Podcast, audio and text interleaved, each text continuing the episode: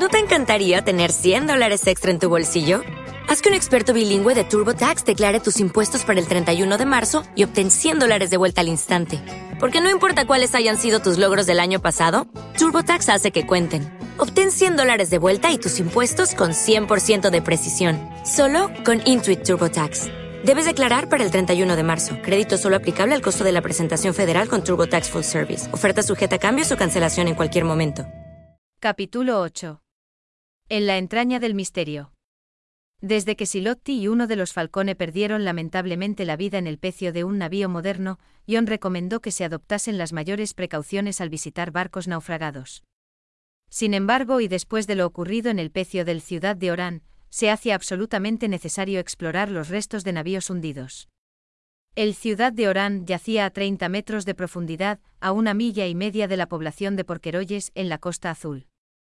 Torpedeado a principios de la última contienda, perecieron en el naufragio un centenar de tripulantes. Si bien se trataba de un hermoso paquebote construido en 1930 en astilleros italianos, que desplazaba 3.000 toneladas y tenía una eslora de 160 metros, transportaba tropas a la sazón, y ello motivó el ataque del submarino. Tumbado de costado en el fondo y recubierto de una espesa capa de vegetación marina, el hermoso barco iba pudriéndose lentamente en las profundidades, como un melancólico espectro de lo que antaño fuera. Sobre él descendieron aquel fatídico 3 de mayo Tamkin, Silotti, Costa, Guido Falcone y el propio Ion. Bajando lentamente en un agua algo turbia, los seis buceadores no tardaron en divisar la imponente y negra mole del barco. Acercándose a su cubierta, que formaba una verdadera alfombra vegetal, se asieron a las herrumbrosas barandillas de la borda, disponiéndose a aventurarse por la gran escotilla de carga, en dirección a las oscuras bodegas.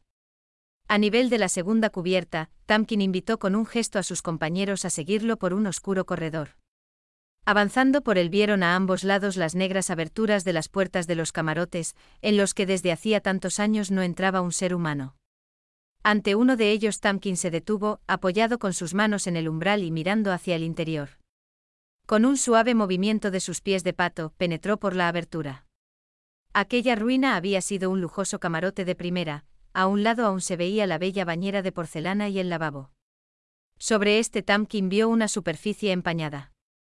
Frotándola pronto se halló contemplando su cara de habitante de otro planeta en la superficie de un espejo, sobre el que pendía aún la bombilla, intacta. Saliendo del camarote, Tamkin siguió a sus compañeros. Cuando los iba a alcanzar, vio que estos se detenían como heridos por el rayo. Aproximándose, tocó a Ion en un brazo. Este le indicó una serie de ventanos, que se abrían en la pared del corredor. Asomándose cautelosamente a uno de ellos, Tamkin contempló una escena de pesadilla. Ante él tenía una larga habitación. Que probablemente había sido el rancho de oficiales. El centro estaba ocupado por una estrecha mesa. Y en torno a esta ocho hombres peces verdes estaban sentados, conversando por señas, en un mudo lenguaje mímico. La penumbra azulada que reinaba en la estancia aún daba mayor carácter de irrealidad a aquella escena de aquelarre. Los hombres peces parecían formar parte de un sueño monstruoso. Hablaban en completo silencio, sin abrir sus espantosas bocas de rana. Ion con un gesto indicó a sus hombres que preparasen sus fusiles submarinos, cargados con bala explosiva esta vez. Lentamente el grupo de buceadores se aproximó a la puerta. Avanzando súbitamente, John y Tamkin encañonaron con sus armas a los desprevenidos hombres peces. Tras un momentáneo estupor, estos se levantaron y se abalanzaron nadando hacia la puerta. Sonaron dos explosiones, y los dos hombres peces que iban al frente cayeron mortalmente heridos. Pero los restantes ya estaban encima. Los compañeros de John y Tamkin no se atrevían a disparar en aquel reducido espacio, para no herir a los primeros. Así es que, desechando sus fusiles, todos empuñaron los cuchillos. En el estrecho corredor del barco hundido trabóse una lucha horrible y silenciosa. John hundió su cuchillo en el pecho del primer hombre pez que se le vino encima, y Tamkin seccionó la yugular a otro de ellos. Pero Falcone caía a su vez mortalmente herido con un cuchillo con mango de oro clavado en su espalda, mientras que al desgraciado Silotti uno de los hombres peces le arrancó los tubos anillados de un brutal tirón. El desgraciado, debatiéndose, intentó ganar la salida del corredor, pero se ahogó antes de llegar a ella, cayendo lentamente al fondo como un pelele. Los hombres peces restantes consiguieron abrirse paso, y se perdieron en las azules aguas que rodeaban al barco hundido. Recogiendo los cadáveres de sus compañeros, los supervivientes emprendieron tristemente el regreso a la superficie. La noticia del descubrimiento en el Atlántico de restos arquitectónicos sumergidos a gran profundidad se esparció rápidamente por el mundo. Después de celebrar consejo con los sabios franceses, el comandante Cheneviaux decidió efectuar una nueva inmersión con el batiscafo sobre los fabulosos restos.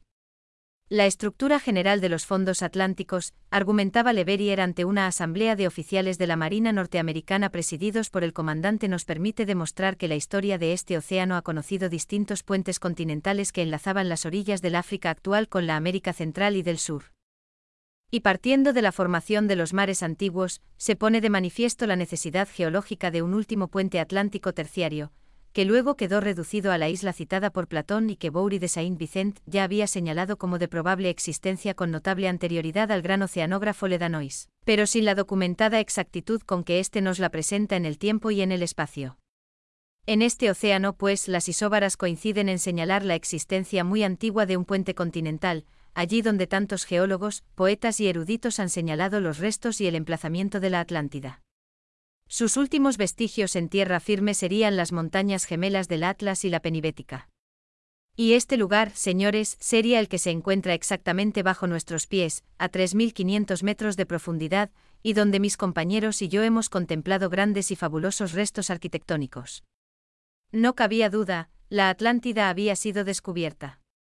Si este descubrimiento tendría alguna relación con la guerra que enfrentaba a Rusia y América, solo el tiempo podría decirlo. Pero desgraciadamente no se había de tardar en tener una terrible confirmación de que en efecto existía relación entre ambos hechos. Una mañana, ocho días después del descubrimiento de los restos, el batiscafo estaba listo para sumergirse nuevamente. Ocuparían el reducido espacio disponible en la barquilla de acero el comandante Cheneviaux y Leverrier, acompañados de Letoise, que había solicitado insistentemente que se le permitiese descender en esta ocasión. Ultimados todos los preparativos, se quitó el cable de remolque que unía el batiscafo con el Minnesota, y el navío de las profundidades empezó a sumergirse lentamente, después que sus tripulantes hubieron llenado de agua el pozo de acceso. La inmersión se realizó sin incidentes. Letoise contemplaba fascinado aquel mundo mágico de luces fosforescentes, completamente nuevo para él. Se alcanzó el fondo a la hora escasa de la inmersión. El batiscafo se hallaba sobre la interminable llanura arenosa, poblada de escualos de ojos globulares. Orientándose con la brújula, Leverrier dirigió lentamente la nave hacia el lugar donde habían sido localizadas las construcciones.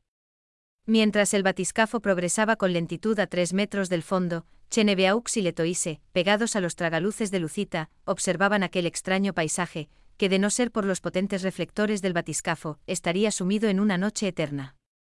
Letoise señaló varias veces la presencia de tiburones, pero de pronto lanzó una aguda exclamación, asiendo fuertemente por el brazo al comandante. Ellos, Philip. Ellos. ¿Qué has visto, Jack? preguntó Cheneviaux. Míralos. Vienen hacia aquí. Son dos hombres peces. Acercando su rostro al tragaluz de proa, Cheneviaux observó, atónito, a dos hombres peces que nadaban lentamente hacia la barquilla. En aquel momento pasaban bajo el reflector de proa, que hizo lanzar destellos a su verde piel escamosa. Los dos extraños seres llevaban una especie de arpón en la mano derecha, y de su cintura pendía un afilado y brillante puñal. Se dirigían en línea recta hacia la esfera del batiscafo. Súbitamente reinó un silencio mortal a bordo de la nave. ¿Qué sucede? preguntó Cheneviaux. Los mandos no obedecen, dijo con voz trémula Leverrier. El batiscafo se ha detenido. El motor ha dejado de funcionar. Los dos hombres peces contemplaron su interior. Cheneviaux tenía a menos de medio metro aquellos dos rostros espantosos, que le contemplaban con sus ojos saltones. Bruscamente los dos monstruos desaparecieron. El comandante, que no había abandonado su puesto de observación, advirtió a Letoise. Vienen tres más, y detrás otros, y otros. Leverrier luchaba inútilmente por poner el motor en marcha. Parecía como si una misteriosa radiación hubiese paralizado los centros vitales del batiscafo. Este se hallaba rodeado ahora por un verdadero enjambre de hombres peces, que lo examinaban curiosamente. La esfera de acero oscilaba débilmente bajo los golpes de aquellas manos y cuerpos desnudos. Junto a la proa bullía un espeso grupo de monstruos que parecían realizar alguna operación determinada. De pronto se notó un fuerte tirón, que hizo tambalear a los tres impotentes tripulantes. El batiscafo volvió a avanzar sobre el fondo. Nos están remolcando. exclamó Cheneveaux con semblante grave. Pero, ¿hacia dónde? La respuesta no tardó en llegar. El batiscafo se cernía sobre los fabulosos restos arquitectónicos entrevistos en la inmersión anterior. En aquel momento Leverrier exclamó con voz entrecortada. La radio. La radio funciona. Voy a lanzar un mensaje al Minnesota. El capitán del Minnesota se hallaba escrutando con sus gemelos la tranquila superficie del océano, cuando un marinero se presentó ante él. Señor, el telegrafista está captando un extraño mensaje del batiscafo. Voy enseguida, muchacho. En la cabina del telegrafista, el capitán tomó en sus manos el mensaje que aquel le ofrecía. Con semblante demudado, empezó a leer. Atención, atención. Aquí batiscafo. Estamos en poder de los atlantes. Los hombres peces nos conducen hacia un enorme templo sumergido. El batiscafo pasa bajo una gigantesca arcada de piedra. Enfila un túnel ciclópeo. Extrañamente iluminado con luces verdes invisibles. A nuestra espalda se cierra una gigantesca compuerta. Vemos que el batiscafo se sumerge lentamente hacia el fondo. Soltamos lastre para no chocar con él. Mirando hacia arriba, vemos la superficie del agua, el batiscafo está flotando. Se abre ante él otra inmensa compuerta, y seguirnos avanzando. Utilizo el periscopio. Nos hallamos en una inmensa sala pétrea, recubierta por una gigantesca bóveda, al parecer con aire. En realidad, es como un enorme lago submarino. En uno de sus lados hay una especie de muelle, y sobre él hombres. Hombres cubiertos con majestuosos mantos verdes y con luengas barbas blancas. Y respirando aire. Ahora los hombres se separan y se inclinan, y entre ellos aparece una mujer bellísima. Con una diadema de oro sobre la frente. La comunicación se interrumpía aquí. El telegrafista, volviéndose hacia el capitán, dijo. La transmisión, después de esto, es mucho más débil. Sin embargo, aquí tiene usted lo que he podido sacar en claro. Un altar y a su lado. Prepara brillantes instrumentos. Nos conducen hacia allí. La comunicación volvió a interrumpirse, esta vez definitivamente. A bordo todos escrutaban ansiosamente el mar, y el telegrafista se inclinaba hacia su aparato, tratando de captar algún otro mensaje. Pasaron las horas previstas para la emersión y el batiscafo no reaparecía. Una inenarrable desesperación se apoderó de todos. Las horas pasaban lentamente. Cayó la noche larga, interminable. Al alborear el día siguiente a bordo del Minnesota, se perdieron ya las últimas esperanzas. Entretanto, los tres audaces exploradores submarinos vivían en un mundo de pesadilla. Estaban prisioneros de los Atlantes. Por monstruoso y fantástico que aquel hecho fuese, había que aceptarlo como real. Ni Leverrier ni Cheneveaux ni su compañero soñaban. Se hallaban en manos de una misteriosa y desconocida raza de hombres que habitaba las profundidades oceánicas y que se servían de unos extraños seres, más marinos que terrestres, para realizar sus designios. Volviéndose hacia sus dos silenciosos compañeros, Cheneveaux dijo. Hemos caído en una verdadera trampa. Aunque los motores del batiscafo volviesen a funcionar, no podríamos salir de aquí. Creo que no nos queda otra opción que desembarcar. Tal vez podremos parlamentar con ellos. En silencio, Leverrier accionó el dispositivo de aire comprimido que expulsaba el agua del pozo de entrada. Al cuarto de hora se habían quitado las ocho gruesas tuercas que aseguraban la escotilla de entrada a la cabina, y los tres exploradores la separaron con prudencia, dispuestos a colocarla de nuevo en su lugar si la atmósfera exterior era irrespirable. Una bocanada de aire salobre entró por las rendijas.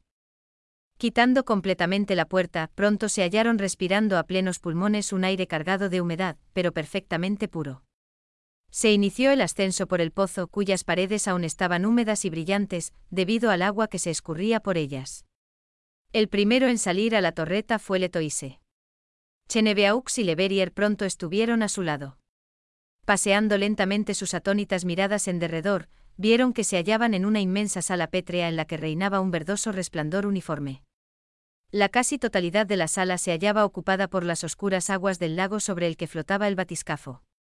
Este se hallaba atracado a un muelle de granito gris, sobre el cual se apiñaba una extraña multitud. A menos de cuatro metros del batiscafo, una hilera de guerreros con yelmos y corazas de oro montaba guardia, empuñando largas lanzas.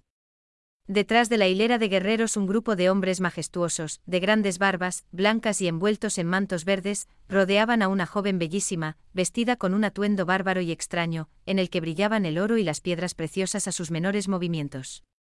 En el fondo del muelle se abría lo que parecía ser la entrada de un templo, con dos gigantescas estatuas de dioses a los lados y un altar de piedra negra a la izquierda. A la derecha del muelle se abría la boca de un ancho túnel, donde se apiñaba una silenciosa multitud, contenida por una hilera de guerreros. Nadie hablaba ni se movía, contemplando a los tres tripulantes del batiscafo. El comandante Cheneveaux se volvió hacia sus compañeros. Bien, hay que hacer algo, Opino que debemos descender para ir a saludar a la reina. ¿Habla usted algún idioma antiguo, profesor Leverrier? Sí. Sánscrito, copto y griego clásico. No sé si será suficiente. Pronto se hallaban pisando las losas de granito que formaban el muelle. La guardia de guerreros se apartó para dejarles paso. Cheneveaux los examinó con curiosidad. Eran hombres altos, rubios, de ojos azules y tez muy pálida. Sus facciones eran correctas pero tristes. Su atuendo militar recordaba el de los antiguos griegos, pero las cimeras de sus cascos representaban aletas de pez. Probablemente no sabían lo que era un pájaro ni habrían visto nunca el sol. Siguieron avanzando hacia la reina. Esta les aguardaba rodeada de sus sacerdotes, pues indudablemente lo eran, y altos dignatarios de aquel misterioso reino sumergido. Algunos de aquellos imponentes ancianos se tocaban con enormes mitras, parecidas a las tiaras persas y babilónicas. El riquísimo y fastuoso vestido de la reina recordaba la moda cretense o la de las sacerdotisas mayas y aztecas. Mirando de reojo, Letoise vio que la hilera de guerreros se había cerrado tras ellos, y avanzaba en su seguimiento. Letoise apenas tuvo tiempo de volverse cuando los primeros guerreros saltaron sobre ellos. Cogidos de improviso fueron dominados fácilmente. Fuertemente sujetos, los guerreros los condujeron a viva fuerza hacia el altar que había junto a la puerta del templo. se vio como el grupo de sacerdotes y la reina se ponían en movimiento, dirigiéndose hacia allí. Uno de los sacerdotes se adelantó y, colocándose junto al altar, escogió entre los brillantes instrumentos que había alineados sobre él. Al volverse, se vio que empuñaba una especie de afilado bisturí. Tres guerreros condujeron al comandante Cheneveaux hacia el altar. Mientras dos lo sujetaban fuertemente, el tercero descubrió su pecho, rasgando brutalmente sus ropas. Luego, entre los tres, lo tendieron de espaldas sobre el altar, a pesar de los desesperados esfuerzos que hacía por desasirse. El sacerdote que empuñaba el bisturí se colocó junto al cuerpo de Cheneveaux y levantó lentamente el brazo, a tiempo que pronunciaba graves palabras en una lengua extraña. Cuando se disponía a hundir el puñal en el pecho de Cheneveaux, la reina dio una orden imperiosa, levantando al propio tiempo el brazo.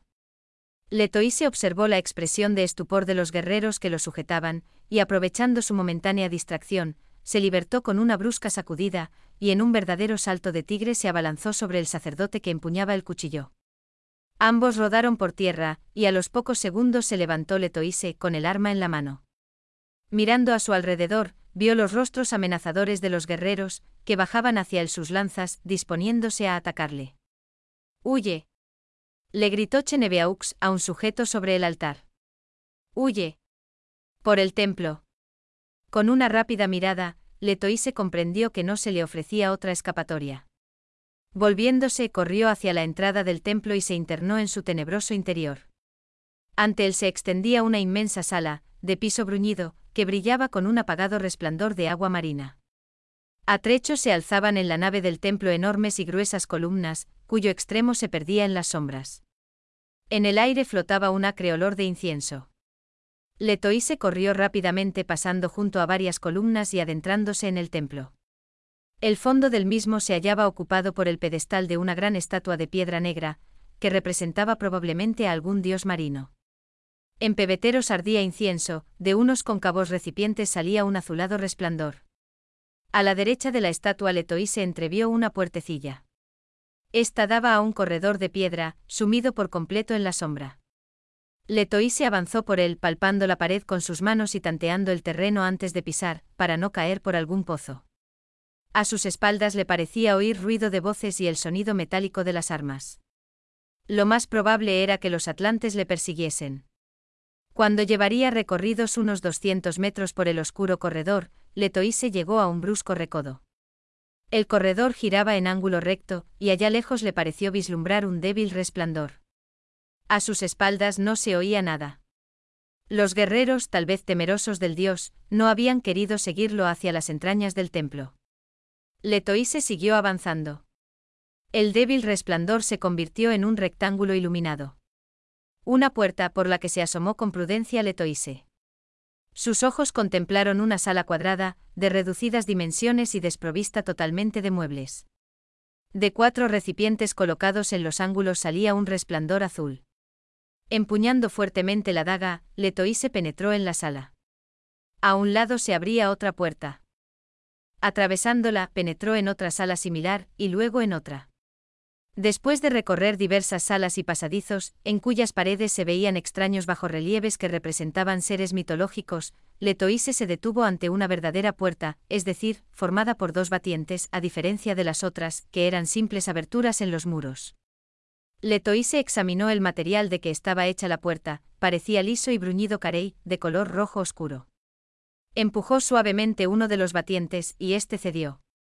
La puerta estaba abierta. Abriéndola con lentitud, Letoise contempló algo que le dejó atónito, una sala decorada con tal fastuosidad, que ningún personaje de las mil y una noches hubiera podido soñar nada semejante. Gruesas alfombras, tapices de colores violentos, extraños muebles de metal y de vidrio. Mientras Letoise contemplaba aquel bárbaro decorado, oyó rumor de voces que se aproximaban. Rápidamente se dirigió hacia un pecado tapiz que pendía de una de las paredes, y se ocultó tras él. Las voces que se aproximaban eran femeninas. Por una puerta opuesta a la que él había entrado, no tardó en aparecer la misma joven que habían visto durante la escena del sacrificio.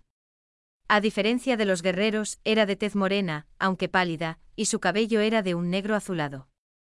La acompañaban tres mujeres vestidas más sencillamente que ella. Con gesto fatigado, la joven se sentó sobre unos almohadones, y las mujeres empezaron a despojarla de sus joyas. La joven contestaba con monosílabos a las cariñosas palabras de sus compañeras. Cuando éstas salieron, la joven solo vestía una blanca túnica con orla verde, en la que brillaban hilos dorados. Un solitario diamante azul resplandecía en el centro de una pequeña diadema de oro que ceñía sus sienes. Letoise juzgó llegado el momento de jugarse su suerte y la de sus compañeros a una sola carta. Saliendo bruscamente de su escondite, se presentó ante la joven. Lanzando un grito, ésta se levantó e hizo además de huir, pero Letoise saltó hacia ella y la sujetó por un brazo, a tiempo que decía. Espere, quiero hablar con usted. La joven lo miró con sus grandes ojos verdes, y sus rojos y carnosos labios se abrieron, para decir en purísimo griego. ¿Quién eres? Letoise había estudiado griego, aunque no muy a fondo, en sus años de liceo. Nunca tuvo muy buenas notas en esta asignatura, y en aquellos momentos se maldijo por no haber sido el primero de la clase. Sin embargo, sus conocimientos de la armoniosa lengua de Homero eran más que suficientes para sostener una conversación corriente. Así es que repuso hablando con la mayor lentitud posible. Somos amigos, habitantes de Europa, ¿por qué nos queréis matar? La joven le miró sorprendida, y luego miró la mano con que Letoise la sujetaba aún. Este la soltó inmediatamente. Entonces la joven le indicó con un gesto uno de los escabeles próximos, mientras ella se sentaba en otro. Soy Antinea, hija de Antinea y reina de la Atlántida. Con vuestra extraña máquina habéis pretendido descubrir nuestro secreto.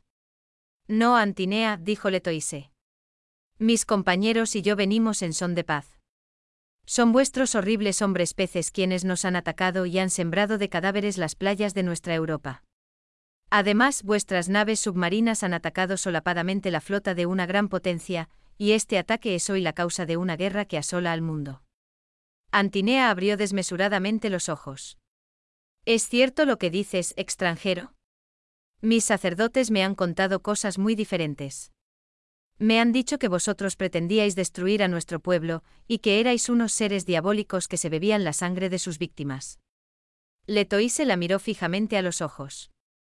¿Crees, oh reina, que yo tengo cara de beberme la sangre de mis víctimas? Te juro que tus repugnantes hombres peces han dado muerte a centenares de compatriotas míos, después de arrancarles los pulmones. No sé si creerte extranjero. Tienes que creerme. Además, ¿por qué has detenido el brazo del ejecutor cuando se disponía a dar muerte a mi compañero? Quería interrogaros, no quería que os matasen sin haberos arrancado alguno de vuestros secretos. Pero entonces tú has huido. Dime, reina, ¿qué ha sido de mis compañeros? ¿Están aún vivos?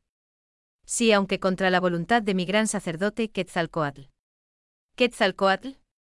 Pero si ese es el nombre de un dios azteca, ¿qué misterios se ocultan entre vosotros? Sin responder, Antinea dijo. Aún no creo del todo tus palabras, extranjero. Deseo hablar con mi gran sacerdote para averiguar la verdad. Mientras habló con él, tú volverás a ocultarte detrás del tapiz. Si llego a tener la convicción de que has hablado con falsía, ordenaré que te den muerte aquí mismo. De lo contrario, te ampararé con mi poder real. Levantándose, Antinea tiró de un cordón que pendía del muro. Al propio tiempo indicó a Letoise que se ocultase. Apenas se hallaba este tras el tapiz, cuando se abrió la puerta del fondo y apareció una de las servidoras de la reina. Tras escuchar la orden que ésta le dio en una lengua incomprensible, la esclava se retiró. A los pocos momentos regresaba acompañada de un anciano cubierto con manto verde y de imponente prestancia, aunque con ojillos de mirada astuta y malvada. Con un gesto, Antinea ordenó a la esclava que los dejase solos. Sin sentarse ni invitar al anciano a que lo hiciese, Antinea empezó a hacerle preguntas en su lengua extraña y musical. El anciano respondía al principio gravemente con voz sonora y solemne y sin inmutarse. De pronto sus ojos llamearon, y respondió con voz airada a una pregunta de Antinea. Esta hizo un gesto imperioso y el terrible anciano se calló, mirándola con expresión de odio. A partir de este momento se entabló entre ambos una discusión violenta. Había instantes en que ambos se apostrofaban y trataban de hablar a la vez. El gran sacerdote empezó a pasear por la estancia como un toro rabioso, haciendo enérgicos gestos de denegación. Por último Antinea le señaló la puerta con el brazo extendido, y el viejo salió por ella mascullando sordamente y sin despedirse de la reina. Antinea se volvió hacia el tapiz, y ordenó en griego al extranjero que saliese. Como has visto, nos hemos peleado, dijo a Letoise. Ahora sé que tus palabras eran ciertas y que ese viejo zorro me ha estado mintiendo desde hace años. En su lecho de muerte mi madre ya me advirtió contra la casta sacerdotal, diciéndome que las reinas de la Atlántida hemos sido siempre un juguete en sus manos. Sin embargo, no se atreven a eliminarnos por nuestro origen divino, y porque saben que ello sería causa de una revolución entre el pueblo, a pesar de que la casta de los guerreros, con excepción de unos pocos, les es adicta. Soy una prisionera, en una prisión de oro, pero quizá no más libre que vosotros. ¿Qué hacer, pues, Antinea? Nosotros queremos regresar a la superficie, no queremos morir bajo tres kilómetros y medio de agua. La superficie, el sol, dijo Antinea, con la mirada perdida en el vacío. Nuestras antiguas tradiciones nos hablan de ese maravilloso país iluminado por una gran bola de oro. Nuestros antepasados lo contemplaron, fueron hombres como vosotros. Pero ¿cómo es posible, oh reina, que hayáis sobrevivido a la destrucción de vuestra antigua isla? Cuando los dioses vaticinaron su próximo fin, nuestros augures ordenaron construir una gigantesca ciudad subterránea, con muros de granito de inmenso grosor y capaces de resistir el peso de montañas de agua. En un solo día, la Atlántida desapareció bajo las aguas, pero lo más escogido de su pueblo, con sus sacerdotes y toda la familia real, se hallaban encerrados en el recinto subterráneo. Sus paredes resistieron el cataclismo, y cuando la tierra dejó de temblar, el sol estaba perdido para siempre y se había convertido en una remota leyenda. Pero, ¿y el aire? ¿Y la luz? Mucho antes de que en Europa empezaseis a pensar, nuestros sacerdotes ya habían arrancado sus secretos a la naturaleza. Algo de su ciencia llegó hasta los egipcios, y otro algo hasta ese continente que llamáis América. Sin embargo, no eran más que débiles vestigios. Desde hace miles de años conocemos el medio de arrancar el aire que se encuentra disuelto en el agua del mar, con lo cual nuestra vida está asegurada indefinidamente. Respecto a la luz, el estudio atento de los mismos peces que nos rodean, nos ha enseñado su secreto y a fabricárnosla como ellos hacen. Pero, ¿y esos horribles hombres peces? Son el resultado de la maravillosa ciencia quirúrgica de nuestros sacerdotes. Varios centenares de años después de nuestro descenso al fondo de los mares, se consiguió efectuar con éxito el primer injerto, en un esclavo. Luego los injertos se repitieron, y se llegó a crear una verdadera raza, distinta de la nuestra, cuyos hijos nacían ya dentro del agua y con branquias como los peces.